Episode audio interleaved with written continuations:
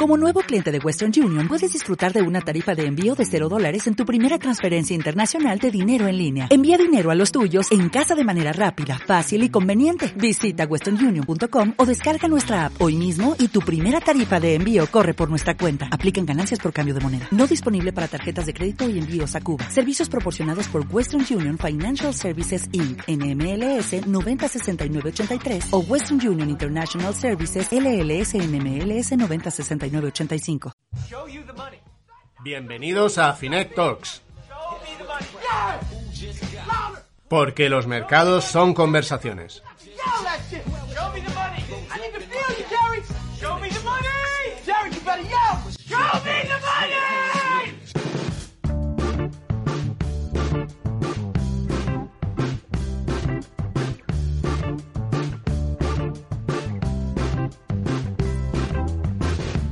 ¿Qué nos frena eh, a la hora de poner a trabajar nuestro dinero? ¿Por qué los españoles seguimos teniendo más de 900.000 millones de euros en depósitos? Ya nos estamos acercando al billón. Aunque apenas nos aporte rentabilidad, aunque no nos dé ahora mismo nada.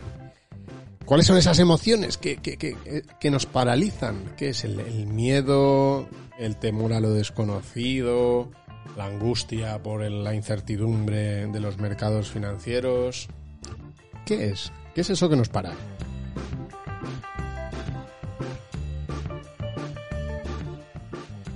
Sabéis que hace poco tuvimos por aquí a Pedro Bermejo para charlar del cerebro del inversor, de cómo nos afectan las emociones y nos supo a poco. Eh, pensamos que había mucho hilo del que tirar y que este tema lo tenemos que tratar muchas más veces, cómo nos influyen las emociones a la hora de tomar decisiones y en concreto cómo nos, cómo nos afecta, cómo nos atrapa tantas veces el miedo, ese miedito.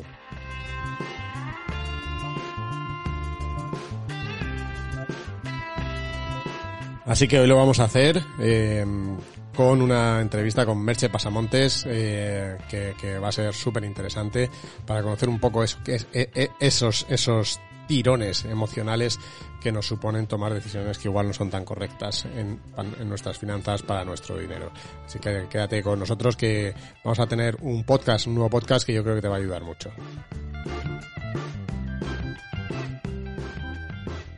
Ya sabes que el podcast de Finet Talks, este espacio que estás escuchando y que todas las semanas te traemos, lo hacemos el equipo de contenidos de Finet, pero que durante este tiempo de confinamiento y post-confinamiento que ya estamos dejando atrás, escuchas solo las voces de Antonio Villanueva, que también lo produce, y de Vicente Varo. Además, hoy Antonio Villanueva se nos conecta desde La Mancha.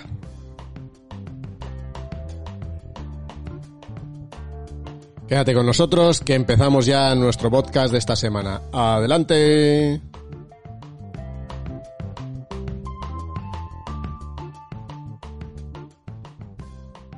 ¿Qué pasa, Antonio? ¿Qué pasa, Vicente? ¿Sabes que, tú sabes que puedes ir dándole al, fade out para bajar un poco, porque si, si te quedas corto en la, en la introducción, sí. puedes bajarlo un poquito. No hace falta que, que estés haciendo los tres minutos, ¿eh? Ah, ¿no? Pues no sabía, macho. Sé, que esto no sé, tengo que aprender poco a poco. Vale, vale, no te lo te, digo para informarte que la mesa está para algo, ¿eh?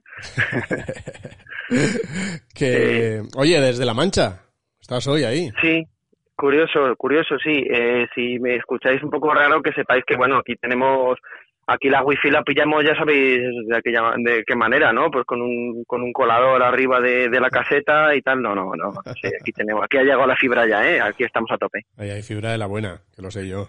Ahí, vamos, de tres metros de diámetro. O sea, que eso es una fibra en condiciones. Hombre. Oye, una cosita, que salimos, salimos de la cuarentena y entramos en la cuarentena también, ¿eh? ¿Por qué? Porque tenemos 40 programas ya con este. ¿En serio? O sea, este es nuestro programa 40. Ya hemos pasado en nuestros 40 programas en el desierto. A partir de ahora todo, todo holgorio. Tremendo, tremendo turrote el que se han tenido que comer aquí nuestros amigos. Oye, muchas gracias, muchas gracias a todos, que somos ya más de 4.000 entre Evox, Spotify, Apple Podcast. Que, joder, no, no, no esperábamos tal recibimiento eh, a, tanta a tanta chorrada junta, eh, pues yo iba a decir, habrá que hacer un especial de mejores momentos, casi yo lo haría de peores momentos, que ahí sí que tenemos donde elegir. Sí, es verdad, son momentos que hemos dicho, esto lo cortas y luego se nos olvida cortarlo, cosas así, de esas que, en fin, eh, hemos tenido gazapos importantes, pero bueno, no sé, vamos a dejarlo eso para a lo mejor un poco más adentrado verano, ¿no? en esos últimos que hagamos de verano, a lo mejor hay algo. Oye, ya sabes que yo soy de hacer bromas, pero hombre, si nos escucha tanta gente, lo haremos bien, supongo, no lo sé también, ¿eh? Por tirarnos un poquito de flores. Oye, entonces, 40 programas y más de 4.000 escuchantes. Eh, o sea que esto va de 4, ¿no? El número 4, sí, ahí está. Bien, bien, bien, bien, bien. Bueno, que sí, que gracias a todos, ¿eh? eh a los más de 4.000 que, que nos venís escuchando. Eh, eh, esperamos que escuchéis otros 40 programas que esperamos hacer nosotros y, y, que se lo digáis a otros cuatro amigos cada uno. Mira, con cuatro amigos que se lo digáis cada uno y que lo escuchen, que estamos ya, Antonio, 16.000 sería, ¿no? Bueno, 20.000, pues, pues es cuatro cada uno más los que ya tenemos. Muy bien. Muy bien. ¿Y sabemos, ¿eh? eso lo guardamos todavía. Como se nota que tienes, que estar ayudando a los peques con los deberes. ¿eh? pues mira, eh, eh, oyente, em, te lo pongo como tarea. ¿eh? O sea, tenemos a la vuelta de verano tienes que venir con cuatro amigos más y así eh, somos 20.000. O sea, ese es apuntarte bueno, en verano. A ver, pero tampoco eso, eso es el objetivo final del curso. El, el digamos, la, la, tarea de hoy es darle al, me gusta, al recomendar y todo esto, ¿no? Eso sería la tarea de hoy. Sí, pues ya está. Los deberes. Muy bien. No lo tienes que traer mañana, ¿vale? Venga, muy bien. Pero, pero eso ya, y luego en septiembre vienes con cuatro amigos, hacemos descuento, ¿eh? A los amigos que vienen. Y tenemos, tenemos promo amigo, que te damos un saludo a ti y otro a tu amigo. Que eso, es, una, eso es una cosa que está muy bien. Así que nada. Oye, pues, eh, pues hemos hecho, eh, digamos así, un botón de muestra de lo que es el programa, estando tres minutos hablando aquí de, de tontunadas, en vez de ir al grano, que es que, que, que está haciendo la gente con su dinerito, porque tiene ahí esas emociones cohibidas. Eh, ¿qué, ¿qué, nos pasa? ¿Cómo, ¿Cómo estamos, Antonio? Venga, voy, voy al grano eh, con los datos que, traigo esta semana. Traigo una noticia buena y una mala. A ver, la buena es que el, Real Madrid recuperó el liderato esta semana. eh, buena. Bueno, sí, ¿no? Buena para quién, buena para ti. Es una noticia... Y la mala que el Getafe ha salido de Champions. No, a ver, eh, vamos, vamos, vamos, vamos a decir, la buena es que los fondos de inversión españoles eh, han resistido al coronavirus y ya están en, niveles previos al, al, caidón que tuvimos en marzo. ¿eh? Insértese, insértese aquí la canción Resistiré según el grado de tolerancia a la misma que tenga el oyente ya. Nosotros no la vamos a poner, ¿eh? cada uno que se lo ponga. No me voy a mojar. Se la ponga en su mente que seguro que la tiene bien, bien fresca. Eh, a ver, esta es la buena, eh, 266.000 millones de euros a, cierre del pasado eh, lunes 22 de junio, un 3,2% más que a 31 de mayo, según datos de la consultora V2. Mm. Eh, algunos gestores incluso creo que nos chivó, si mal no recuerdo, que están un poco flipando con esto porque esperaban reembolsos muy bestias y mm. algunas incluso han tenido algunos fondos aumentos de participaciones lo cual es curioso durante, durante el confinamiento. Tiene lógica. Tiene la lógica que ya conocemos todos de si está barato, cómpralo y si tienes pensado comprarlo, etcétera, etcétera. Pero claro, en, momentos de incertidumbre bestia, pues lo normal es, es lo que pase, lo que ha pasado en, en los vehículos de inversión más populares entregar en público, que esta es la mala noticia, que ya sabemos pues que en marzo se hundieron un 8,8% mm. eh, por las retiradas netas, es decir, suscripciones menos reembolsos y sobre todo pues eso, por el caído que tuvimos. Eh, esa es la, la buena, es que se ha resistido a lo mejor mejor que otras veces, la mala es que sigue pasando lo de siempre. Sí, hombre, ahí hubo salidas. Es verdad que las salidas no fueron eh, tan, tan, tan bestias. Eh, fueron, yo creo que fueron la quinta, el quinto mes con peores vamos, con más salidas netas de la historia y no, y no el primero, lo que sí fue el mes que más dinero se va por los fondos, porque claro, las caídas del mercado fueron tan, tan aceleradas que, que, sí que bajó mucho el patrimonio y como los mercados han recuperado, eso sí que sí que ha ido recuperando. Ahora, dinerito fresco nuevo no ha entrado mucho, ¿eh? O sea, de momento lo que pasa es que se van recuperando los mercados, pero que son entradas de dinero, pues el inversor, pues de momento se lo está pensando. Y eso además encaja con lo que decía yo un poco en la intro, ¿no? Que, que el volumen, el volumen de dinero en depósitos es, eh, sigue creciendo. más de 900.000 millones de euros ya, según el último boletín de Blanco de España. Eso sí, con datos a cierre de 2019, pero, pero bueno, me hace pensar que probablemente en el primer trimestre, cuando salgan los datos, todavía será más, por ese miedo de la gente y ese dinero que salió de fondos. Con lo cual, eh, es, verdad que alguien podría decir, ah, oye Antonio, alguien podría decirnos ahora, pues menos mal que tenía el dinero en depósito, pues la caída que ha tenido el mercado eh, me la habría comido.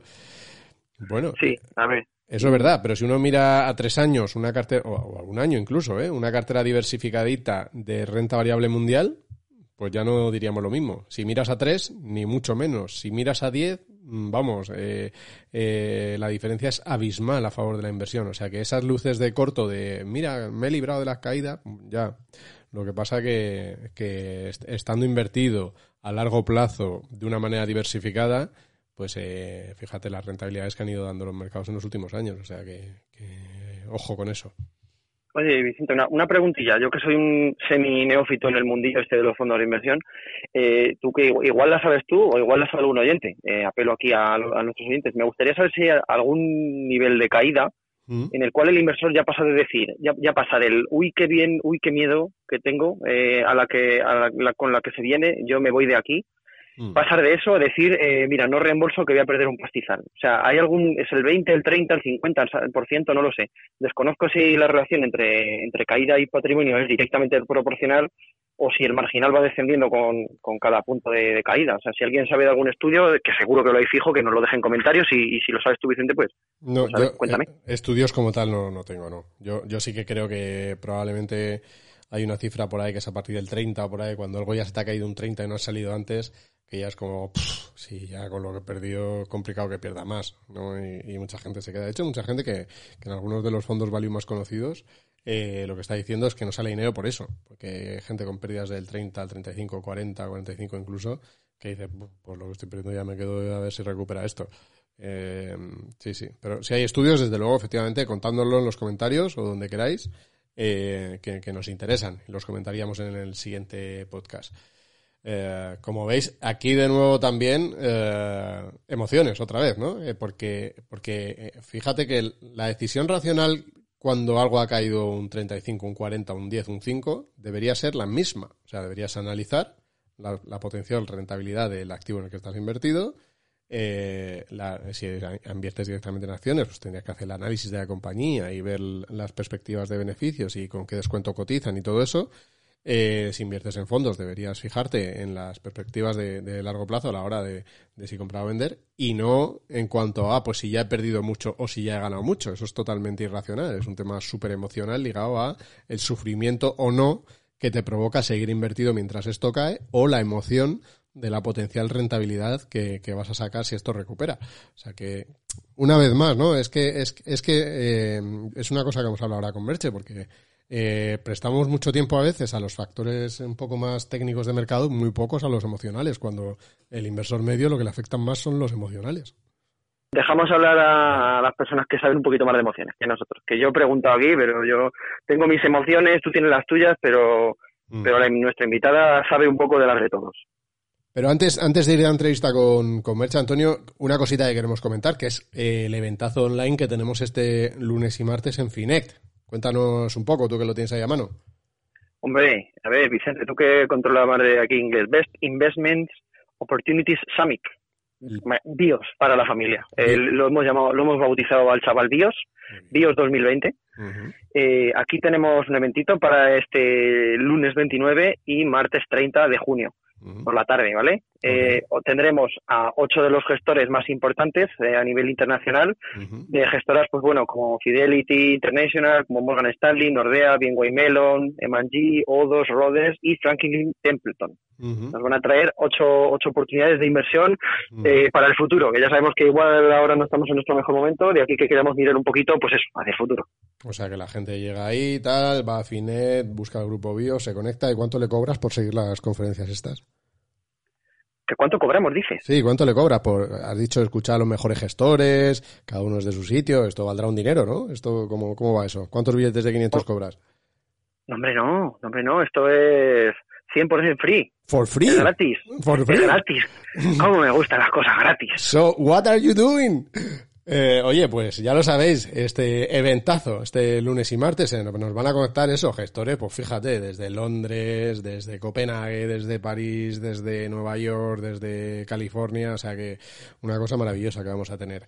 Eh, así que eh, vais a poder hacer vuestras preguntas, vais a poder valorar las presentaciones de los gestores. Hay presentación, a nosotros ya nos van contando un poquito de lo que van a hablar y hay algunas que son súper chulas y, temas muy interesantes de, de, largo plazo. Así que ya sabéis, BIOS 2020, Best Investment Opportunities Summit, este lunes 29 y martes 30 a partir de las cuatro y media de la tarde. Eh, lo haremos a través de YouTube también, por si lo queréis seguir directamente en YouTube, pero en Finex tenéis toda la información. Vicente, me gustaría, hombre, vamos a decirle a la gente que se puede encontrar y dónde. Voy a dejar el enlace en la, en la descripción del BIOS 2020 para si se quieren registrar, simplemente le dan ahí, pim, y ya y ya simplemente entran a Finet, se registran en el grupo y ya les vamos avisando de todo, para que se, que se descuiden, que les vamos eh, avisando. Y vamos a hablar de, tecnología, de conectividad, cambio climático, oportunidades en, en inteligencia artificial, eh, renta variable de alta calidad, infraestructuras, eh, eh, por supuesto sostenibilidad también, e innovación en movilidad y por qué la renta americana seguirá liderando las bolsas. Aquí tenemos un poquito de todo, ese es el menú. Además, tú fíjate, el lunes por la tarde y el martes por la tarde, a cuatro y media, el calor que tiene que hacer ahí fuera, tú te pones ahí, te, pones un cafetito con hielo, te pones ahí el YouTube o Finec y tal, te puedes ver la presentación de los de Gloria Bendita. Terminan. En las Smart TV, en las Smart TV además, si quieres, que así nos ves más, nos ves más, más hermosos. Exacto, terminas seis y media, siete, cuando acabe, te, das una vueltecita, te vas a la playa, lo que quieras, pero vamos, ¿qué, qué mejor plan para un, una tarde como la tan calurosa como la de este lunes y este martes que ponerte a ver a las mejores ideas de mejores gestores. Bueno, ahora sí, vamos ya con nuestra entrevista de la semana con Merche Pasamontes.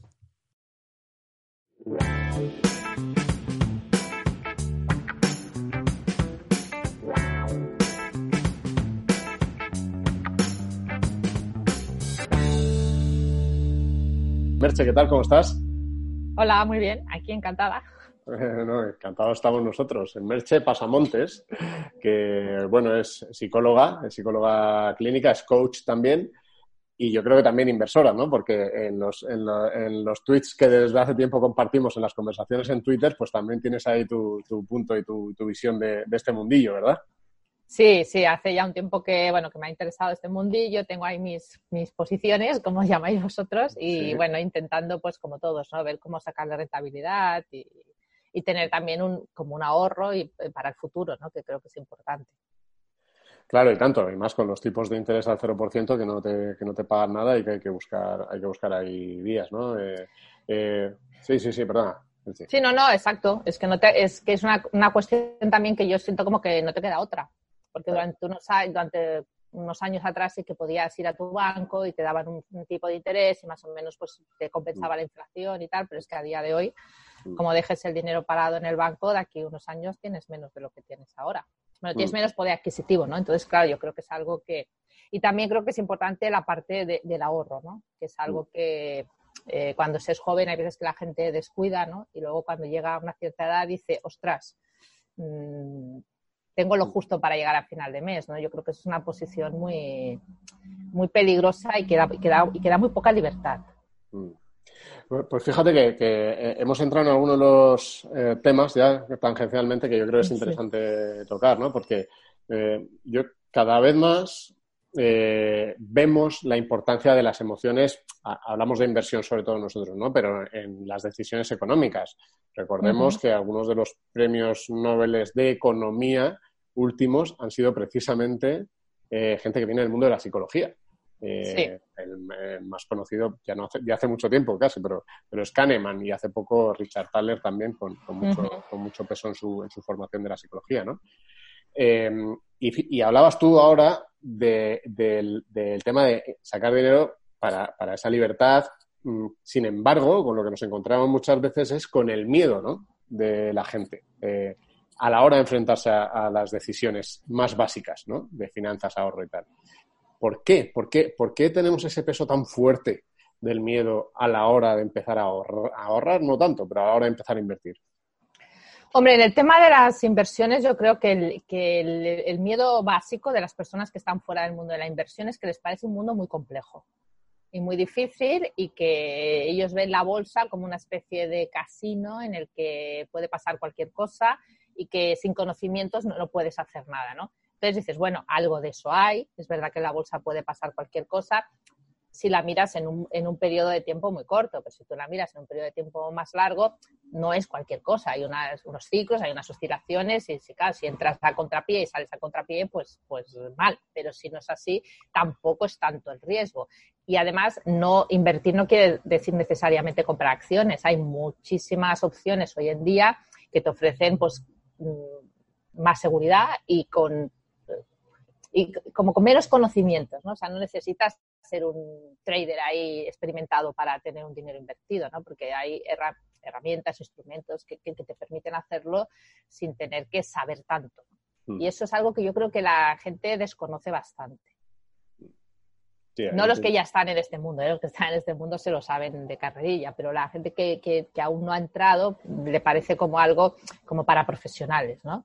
Mm, sin duda. Yo, yo hay pues, muchos amigos que tengo y, amigos de la carrera, ¿eh? gente con, con, muy buena formación y demás, que tiene el dinero en la entidad y entonces de vez en cuando me preguntan, dice, eh, Vicente, ¿qué, ¿qué, hago? y tal. Entonces yo siempre consejos, consejos concretos no doy, que luego si van mal me echan la culpa. Claro, claro. Pero, pero sí es verdad que, que veo que precisamente se paralizan a la hora de tomar la decisión cuando, cuando tienen que hacerlo, ¿no? Eh, eh, tienen claro que tienen que empezar a ahorrar e invertir, pero de pronto hay algo que, lo que dices tú a lo mejor probablemente el desconocimiento, pero yo también veo ahí el miedo a lo desconocido casi, ¿no? Eh, de, decir, ¿cómo voy a contratar ahora este fondo si no sé, si de pronto hay una inestabilidad, una incluso veo que se les puede generar un poco de ansiedad.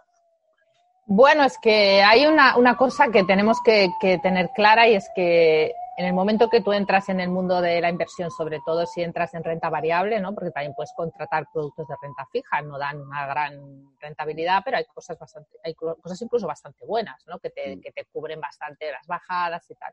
Pero has de tener claro que entras en un mundo de incertidumbre mm. y en un mundo en el que lo que estás viendo hoy es la previsión que los inversores están haciendo de lo que va a ocurrir de aquí a unos meses. Con lo cual es que estás en un entorno pues, en el que la incertidumbre va a ser tu compañera de viaje. O sea, no, no puedes entrar ahí pensando, bueno, sé qué va a pasar. Nadie sabe qué va a pasar. Yo, vamos, ahora quizá algún analista de estos técnicos super gurú me mataría, ¿no? Pero es que él tampoco lo sabe lo que va a pasar. O sea, puede hacer unas previsiones, hacer unos análisis, especular más o menos si esto va a ir por aquí o por allá, pero bueno, esto que nos ha pasado con el COVID-19, esto nadie se lo esperaba y ha, supuesto un, bueno, esto, un revuelco a todo que, no veas. Entonces, tienes que entender pues, que estás en ese entorno de incertidumbre y en el que todo es una previsión, un puede ser, puede no ser, un día va bien, un día va mal, bueno, va habiendo un cambio. Y, pero eso no quiere decir que que, eso no es, no es necesariamente malo. Mm. Entonces, lo que hay que empezar a entender la gente es que eso no es necesariamente malo, ¿no? Es un entorno de incertidumbre, ok, pero bueno, no, no tienes que estar asustado porque un día tu inversión haya bajado un 5%, porque otro día subirá un 10 o un 15, no a lo mejor en un día, igual tardará tres meses o cinco, pero no, no, puedes estar aquello centrándote, hoy va mal, ya tengo miedo, ya tengo que salir corriendo, porque entonces sí que lo vas a pasar fatal, vas a perder dinero y vas a decir que todo esto es un rollo, que no, es para ti que, hmm. y que alguien te ha engañado. Los humanos lo que pasa es que nos llevamos bastante mal con la incertidumbre, ¿no? Eh, eh, nos cuesta. Eh, ¿qué, podemos hacer ahí? O sea, ¿qué, cosas podemos hacer para relativizar esa incertidumbre y afrontarla?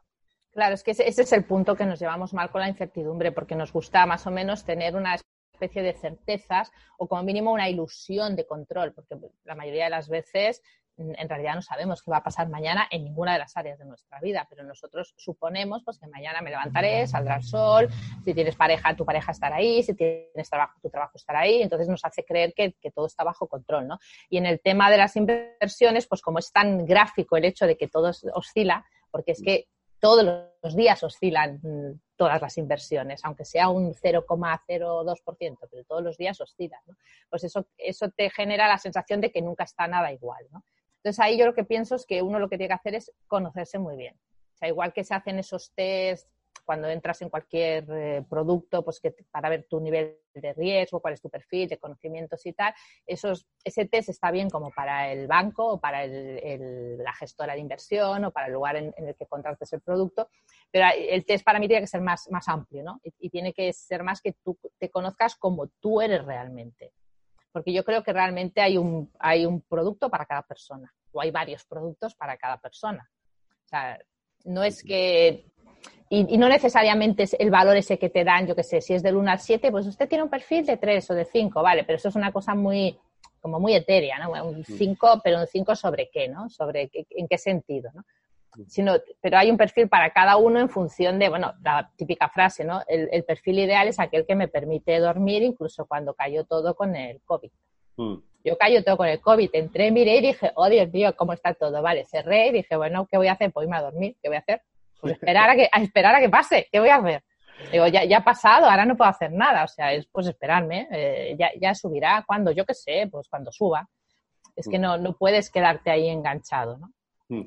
En, en, ese conocerte mejor, ¿qué hacemos? O sea, quiero decir, eh, puede ser que los tests sean una ayuda, ¿no? Que al final te hacen una serie de preguntas de eh, oye, ¿estás dispuesto a que caiga tu cartera más de un 20%? ¿Qué pasa si dentro de, antes de tres años tienes que, vender? Hay una serie de preguntas así. Pero, pero, no llegan a ese lado personal, ¿no? Tan, tan importante. Yo había una, una frase de tu web que, que aplicabas para, para, para, las sesiones que haces, de, ayudar a la gente que, que dice, consiga tus objetivos, te conozcas a ti mismo y vivas la vida que deseas que en realidad en el mundo de la inversión debería ser así, ¿no? Es invertir para conseguir tus objetivos, conocerte a ti mismo y vivir la vida que deseas. Pero ¿cómo? ¿cómo? ¿Cómo, cómo das ese paso de, conocerte mejor? Claro. Pues mira, me, encanta la frase esta que has traído, yo no estaba pensando en ella, pero es, que es esto, ¿no? O sea, la idea es, eh, si tú ya llevas un tiempo, por ejemplo, invirtiendo, lo que tienes que hacer es mirar hacia el pasado y ver qué es lo que has hecho y, qué ha pasado en los momentos en que las cosas han ido mal. Yo recuerdo en, un podcast que hiciste con, Pedro Bermejo, ¿no? Sí, Pedro Bermejo. Que al final dejaba alguien una pregunta que a mí me dejó, yo iba en el coche y es que se me quedó ahí la pregunta retumbando en la cabeza, que te, que le, que te preguntaban si una persona que se le había pasado no sé cuántas veces ya, que compraba y cuando la cosa estaba en pérdidas vendía. Mm. Y la siguiente vez volví a hacer lo mismo. Y la siguiente vez volví a hacer lo mismo. Decía, bueno, ¿qué puedo hacer? Y yo pensaba, bueno, está este chico, porque era, era un chico, eh, por lo que digo, mm, no ha entendido cuál es su perfil de inversor.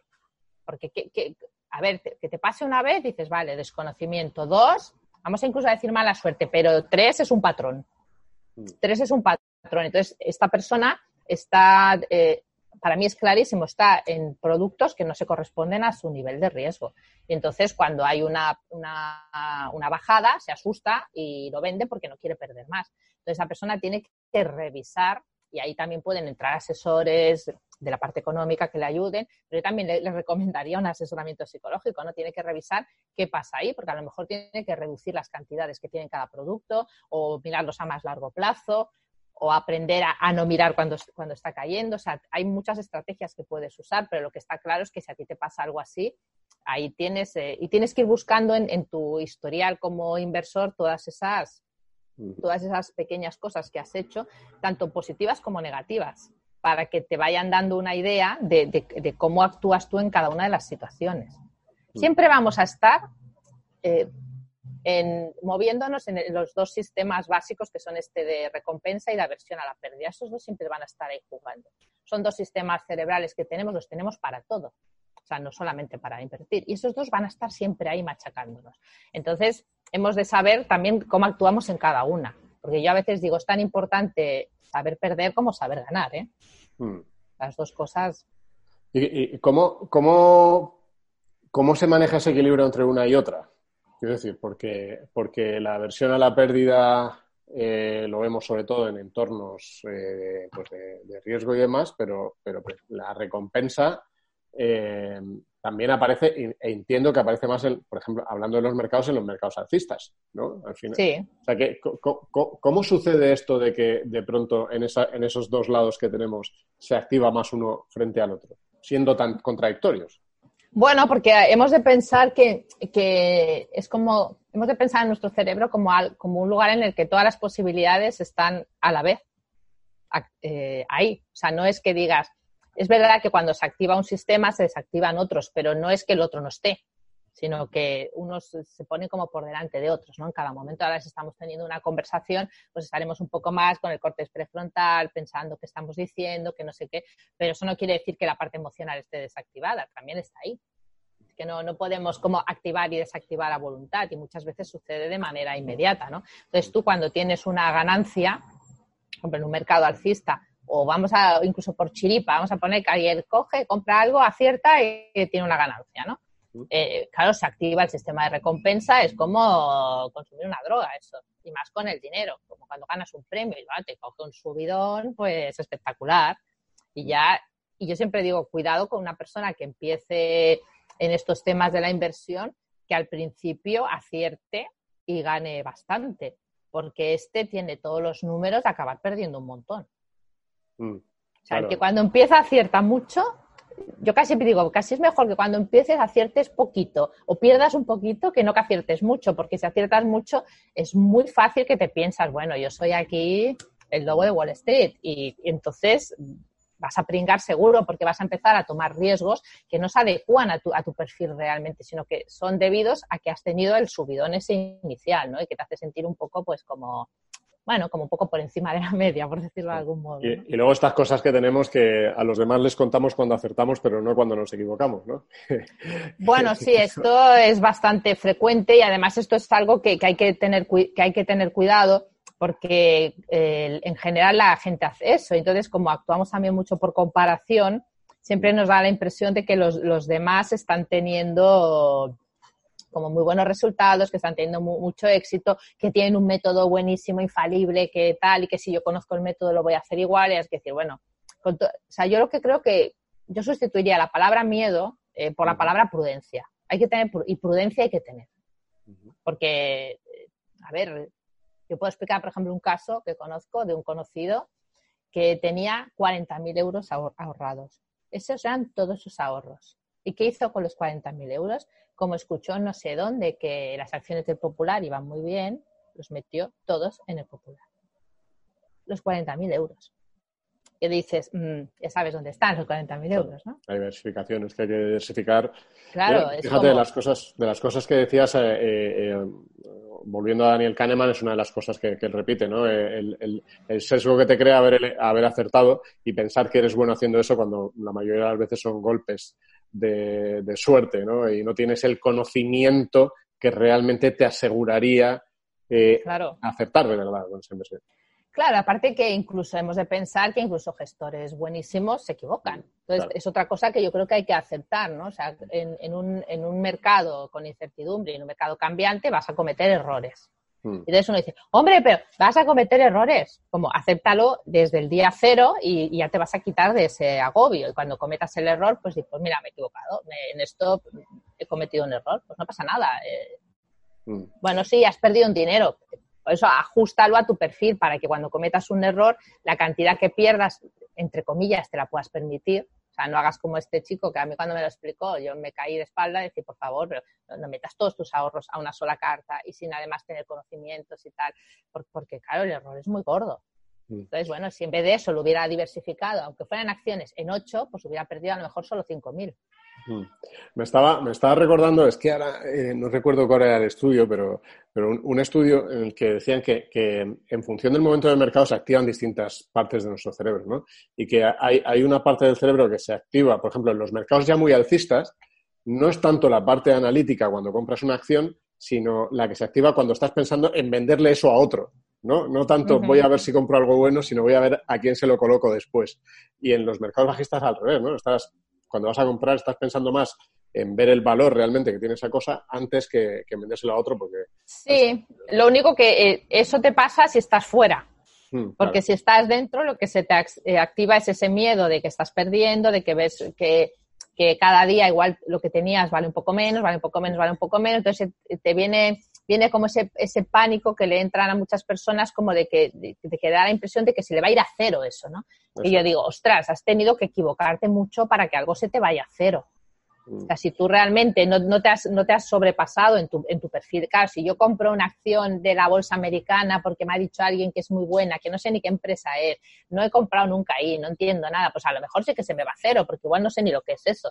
Pero si yo he contado con algún asesoramiento, he diversificado, he sido prudente, he ido como a mi perfil de riesgo, ostras, que se vaya a cero es muy difícil. Pero ¿cómo se gestiona ese estrés? Porque esto nos pasa en otras cosas en la vida, ¿no? De pronto, eh, una relación amorosa, eh, te, dejan o lo que sea, y ya piensas que para siempre vas a ser un desgraciado, que nunca vas a poder. Tienes un momento ahí de mm, no, no valgo para nada, que es muy parecido a que la inversión se vaya a cero si lo pensamos con todas las diferencias, ¿no? Pero, ¿cómo se gestiona ese estrés? ¿Qué, qué, pautas puede haber para, para relativizar en ese momento? Bueno, a ver, lo primero que hemos de, aceptar es que hay momentos que nos vamos a sentir mal, porque somos humanos y las emociones están ahí por algo. Y de alguna manera también están como para que aprendamos de, esa situación, ¿no? Y aparte, si hay, si hay una, pérdida del tipo que sea, una pérdida económica, una pérdida de, pues, una relación o algo, va, a haber un, un, proceso de duelo más largo, más corto, pues porque siempre que tenemos algo que consideramos nuestro y lo dejamos de tener, sentimos una pérdida y esa la vamos a sentir. No podemos decir, bueno, la has perdido, pues la vete a celebrarlo. No, pues, eh, habrá un... Lo que pasa es que lo que puedes intentar es no alimentar eso con más pensamientos de es que soy un desastre, es que no sé qué, no, forma parte del, proceso que, que algunas veces y de la vida, ¿no? Que habrá cosas que vas a perder, o sea, es que no, nadie puede decir, no, yo nunca voy a perder nada, todos vamos a perder algo en algún momento. Lo que, lo que eso no tiene que ser un freno para, para que lo hagas. Porque después sería como decir, bueno, como una vez me dejó mi pareja, ya nunca más voy a tener pareja, porque si no me volverán a dejar. Bueno, ya, pero entonces también te vas a perder todas las cosas bonitas y buenas de tener pareja, ¿no? Entonces en las inversiones para mí pasa igual.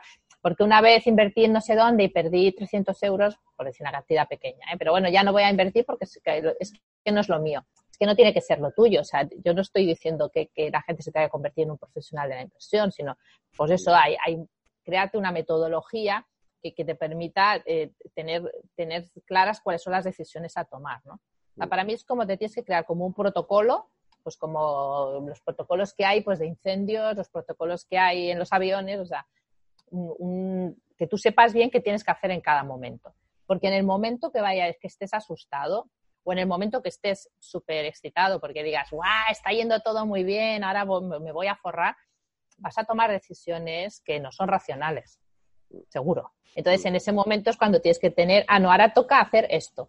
Y aunque tu cabeza te diga, bueno, pero es que esta vez parece que es distinto, eso es que siempre decir, no, nunca es distinto. Todas parecen distintas hasta que pasa un tiempo y luego todas son iguales, entre comillas. Todas tienen sus características, pero hay un, como un hilo conductor ¿no? que, que, que las une. Entonces, tenerlo todo como muy estructurado, porque lo que está muy claro, a ver, una cosa que, se hace cuando estás en empresas es, por ejemplo, cursos de lucha contra incendios. Y uno piensa, pero bueno, ¿cuántas veces va a haber un incendio? Hombre, pues afortunadamente muy pocas. Pero si lo hay y no te han entrenado un poco en qué hacer cuando lo hay, vas a cometer errores seguro. Y, y pasa. Porque en ese momento, ¿qué pasa? En, entra como esa especie de intuición, pero que en realidad no es, es como una intuición un poco envenenada y, tomas decisiones como contraintuitivas y haces todo lo contrario de lo que, de lo que toca en esa situación, ¿no? Porque estás como pues con el miedo y es que en situaciones de miedo lo único que intentamos es sobrevivir. Y claro, sobrevivir es pues lucha, huida o paralización, no hay más. Entonces, claro, ahí tenemos que tener ya una estrategia pensada en el momento de calma, tranquilamente y conociendo cómo eres tú en, una situación, porque hay gente pues que es muy atrevida y que en una situación de peligro, oye, pues puede sacar lo mejor de sí mismo y luchar y no sé qué, pero la mayoría de la gente lo que hace es salir corriendo. Me, encanta este punto que has sacado y te voy a contar una anécdota o un ejemplo para, ilustrarlo, ¿no? Eh, eh, relacionándolo con el, con el incendio. Eh, yo hace poco me llamó un amigo que su madre había invertido en un producto de un, banco, que tiene un fondo mixto de no sé qué y tal, pues había metido ahí 60.000 euros en su momento, ¿no? Una carta diversificada. Pero claro, en las caídas caía, caía, decía, me llamó y dices que hay días que pierde 400 euros al día, ¿no? Entonces, claro, no, no, dice, no, puede tolerar cada día poder seguir perdiendo 400 o 300 euros más. Eso le, le rompe la cabeza, ¿no? Claro, eh, la, la, tendencia ahí, en lo que has dicho, si lo comparamos con un incendio, es cuando está empezando a haber fuego. Eh, a lo mejor, eh, si no sabes qué tienes que hacer, te metes a, al, ascensor para bajar más rápido, qué sé yo, que es lo contrario que tienes. Por ejemplo. Em, pero, o sea, esta gente que... Sí, o, abres la puerta. O sea, lo típico, que sospechas que hay un incendio, o sea, o, empiezas a ver humo en una habitación. ¿Y qué se te ocurre? Abrir la puerta. Fantástico, ya está, ya has esparcido el incendio por toda la casa. Mm. tienes que mantener la puerta cerrada, llamar a los bomberos. O sea, pero eso tiene que ser como, tienes que tener como... Y si, y, si, y si no lo tenemos, ya ha llegado a esta situación, ¿hay algo que podamos hacer? Hombre, eh, en el caso de, esta señora, por ejemplo, si a mí me hubiera dicho esto, mi amigo le hubiera dicho no. O sea, lo primero que le tienes que decir a tu madre es que no está perdiendo 400 euros cada día. Porque mientras no venda, no ha perdido nada, ni ha ganado nada.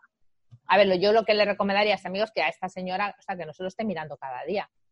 Mm. Porque si lo estás mirando cada día, sí que te empieza a dar una sensación de, jolín, esto va mal, esto va mal. Pero si se espera seis meses, ocho meses, un año, pues seguramente eso se recuperará. Y entonces, eh, eh, ya, ya, no existirá esa pérdida, tienes como que esperar. Entonces, ¿cómo aprende uno a esperar? Bueno, pues, eh, a ver, en el caso de esta señora, no estoy segura si será el, producto adecuado para ella, ¿eh? no lo sé. Eso tendría, habría que, ver, habría que, hablarlo como con ella, ver cómo se siente ante eso. A lo mejor hubiera sido mejor pues meter una cantidad más pequeña y tener una cantidad asegurada, no lo sé. No sé cómo podría gestionarse en, esta persona en particular.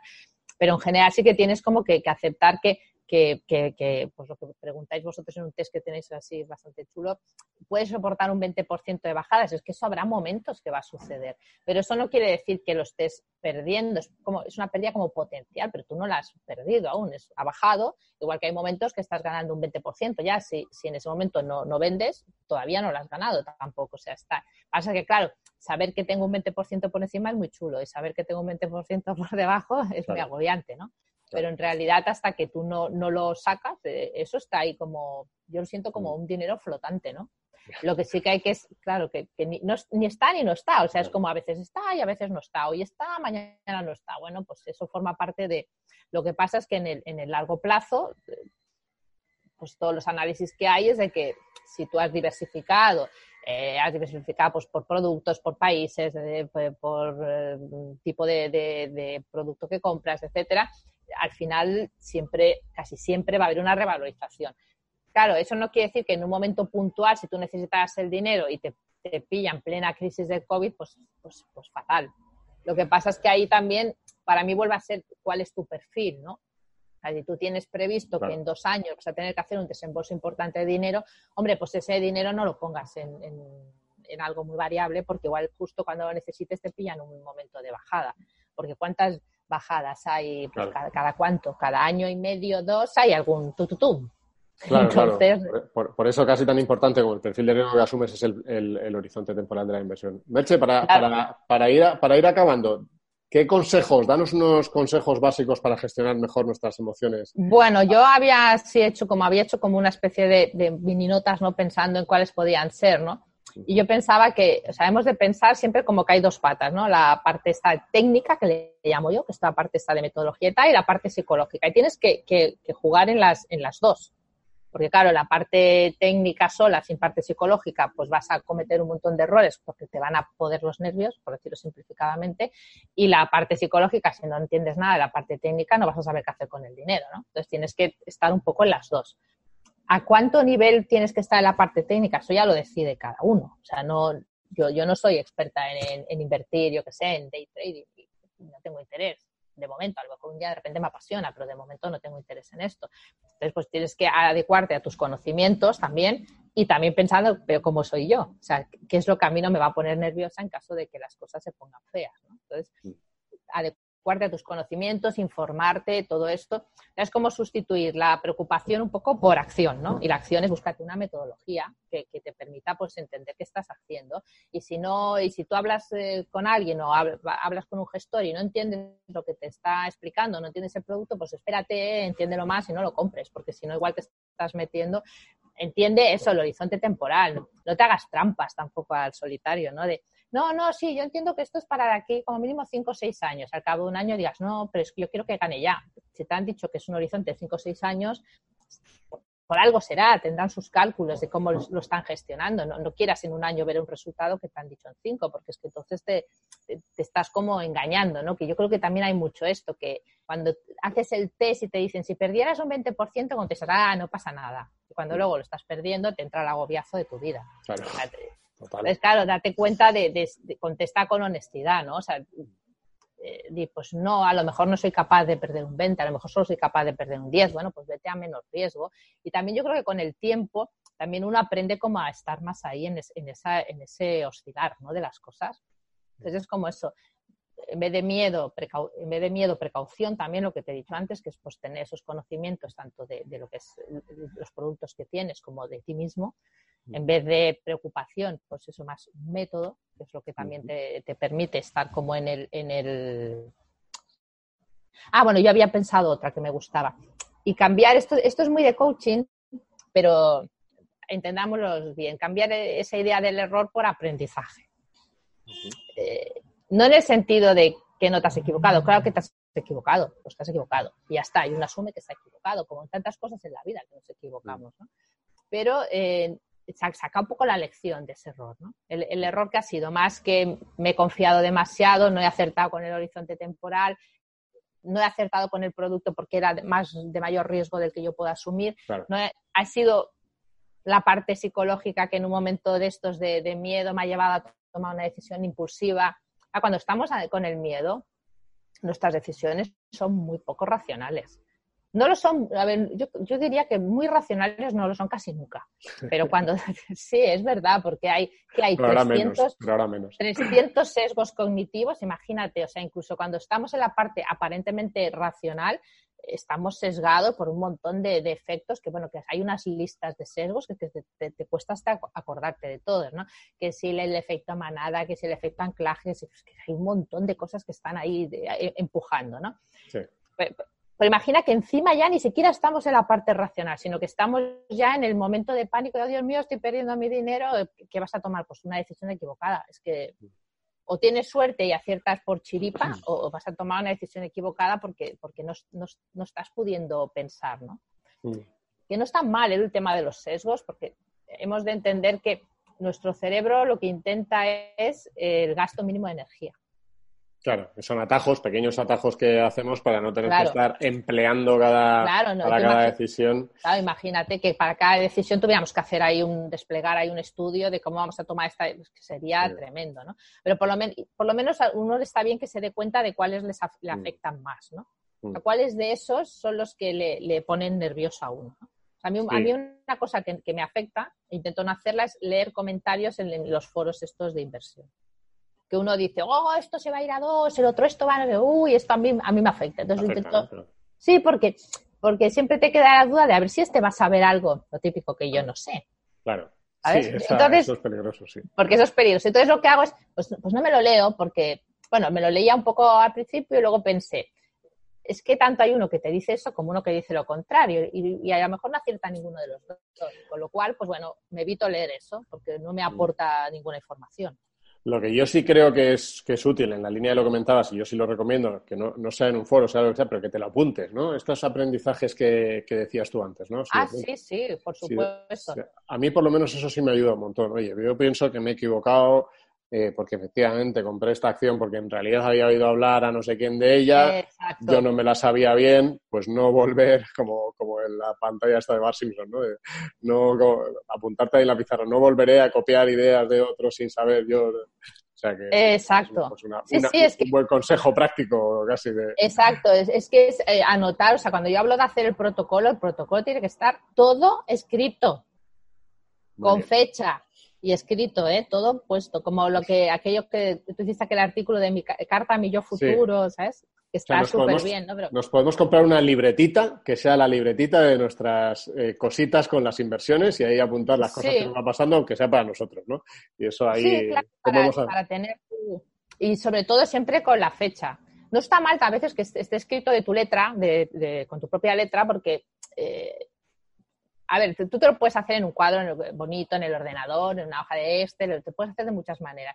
Pero tener cosas de tu letra te ayudará a ver que en aquella eh, vez del 2008 que te pasó no sé qué, o el 2009 cuando pegó todo el- la patacada, dices, ostras, ahí ya, ya, ya me pasó no sé qué, yo ya escribí que había hecho esto. Entonces, cuando lo ves, dices, hice esto porque es que te olvidas, ¿eh? Sí, tanto. Yo la carta que has comentado antes la he tenido que revisitar, o, de hecho la tengo que revisitar muchas veces porque aún sabiéndolo, aún, siendo plenamente consciente de esas, de esas emociones que operan en mí en esos momentos, aún así se me olvida. tienes, tienes que recordarlo, ¿no? Porque esa mm. frase típica, que para mí es de las típicas, pero es que es de la que, la que más sale. es que esta vez es diferente, es que esto lo vas a decir cada vez que pase algo. Mm esta vez es diferente. Y tú dices, bueno, tan diferente como era esa, tan diferente como era aquella, tan diferente. Y, y aún así tu cerebro te dirá, ya, pero seguro que esta sí que es la diferente. Y bueno, vale, eh, calma que posiblemente me está haciendo trampas. Mi cabeza. Sí, hay esa frase tan famosa, ¿no? De que es perdonable cometer eh, dos, dos, o tropezar dos veces con la misma piedra, lo que es imperdonable es no aprender de por qué te has tropezado las dos veces, ¿no? Merche, ha sido... Encariñarte de la piedra, ¿no? Ya decir, voy a ir ahí otra, voy a ir otra vez ahí a darme otro, otro, cabezazo a ver si esta vez aprendo, ¿no? Es como... Pues Merche, ha sido un placer este ratito de conversación contigo, ayudarnos ahí a conocer mejor lo, que nos pasa, eh, las situaciones de ansiedad, de tensión, de miedo que tenemos, la, emoción de la recompensa también, ¿no? que tantas veces juega en nuestra contra también. Eh, así que muchísimas gracias por tu tiempo. Bueno, y a ti. Gracias por la invitación. Eh, nos, seguimos, eh, bueno, a Merche le podéis seguir en Twitter. Está, nosotros nos hemos conocido en Twitter, pero también pues en tu web tienes mucha información para quien quiera saber más sobre ti, ¿verdad? Sí, sí, sí, y también información sobre este tema y que ir incorporando, ¿no? Porque creo que, es, mm. que es un tema que, que, realmente puedes ayudar mucho a las personas pues a que, a que, el dinero cuesta mucho ganarlo y duele mucho perderlo. Y eso, eso es así, no, no hay que olvidarlo, ¿no? Entonces, bueno, no todo el mundo puede perder así alegremente, ¿no? Entonces, pues si se puede evitar que por una decisión emocional en un momento de pánico te pierdas un dinero que te ha costado tu esfuerzo ganarlo, pues hombre, es algo bueno. Mm. Y, nos preocupamos muchas veces por factores técnicos y no tanto por los emocionales, que además son los que tenemos más cerca porque los tenemos dentro de nosotros mismos. Exacto, sí, sí. Así que muchísimas gracias, Merche, muchísimas gracias a todos también por seguir esta, esta entrevista. Gracias. Venga, adiós, chao.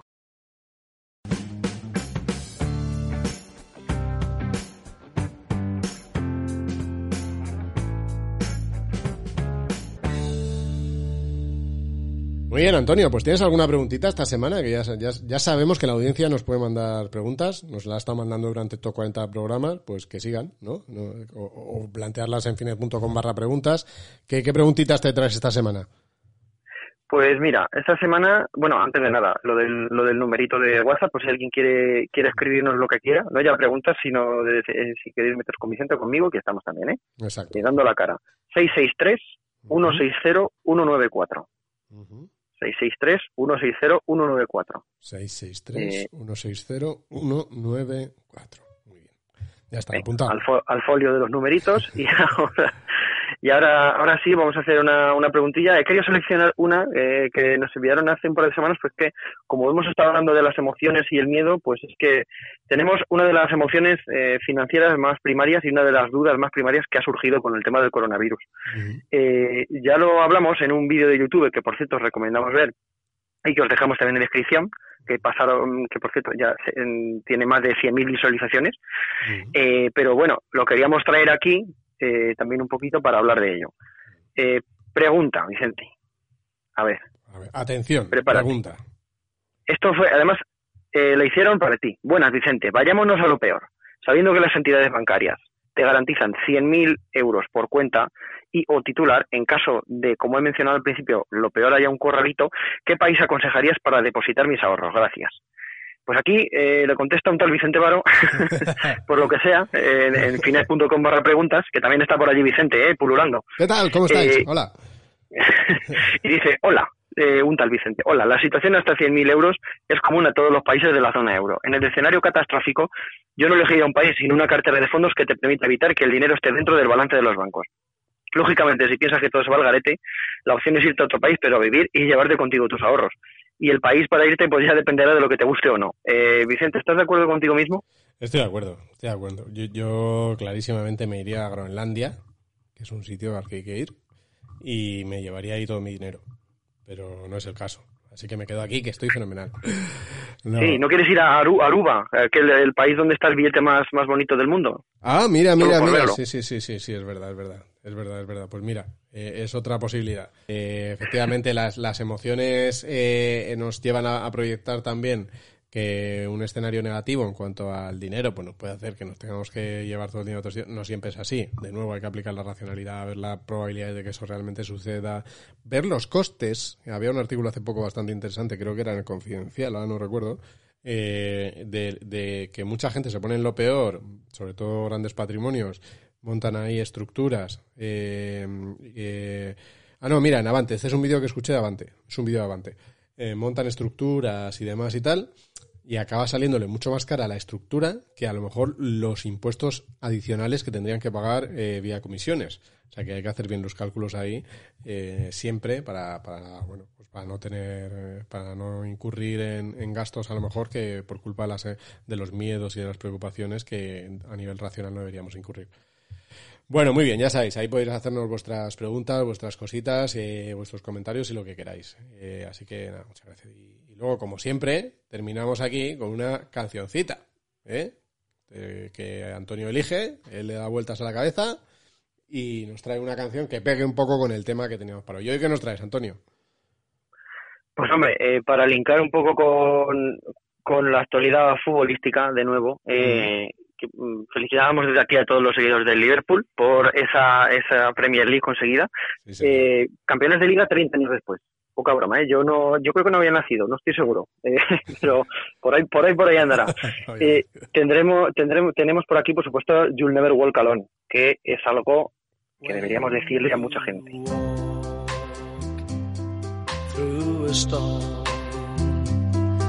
Hold your. Me da no sé qué hablar ahora, Vicente. ¿Cómo, cómo, cómo interrumpimos esto? Ya, ya, ya, ya. Bueno. Pues no lo interrumpimos, Pero... simplemente decimos que es de, de Jerry y los Pacemakers y ya está. ¿Pero por qué te has traído esta, hombre? Esto hay que ligarlo un poco, además del fútbol, ¿por qué? ¿Tiene alguna relación? Por supuesto. You Never Walk Alone en los mercados.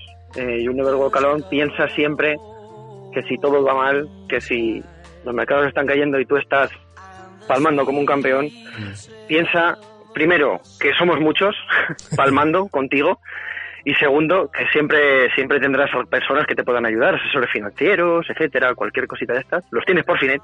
Mm. Eh, pero bueno, aquí lo dejamos eh, y eso, que no estás solo, vamos, eso es el resumen. Y menos si escuchas este podcast cada semana que tendrás nuestra compañía y la de más de 4.000 amigos que nos escuchan. Así que vamos a callarnos y dejamos sonar este maravilloso You'll Never Walk Alone.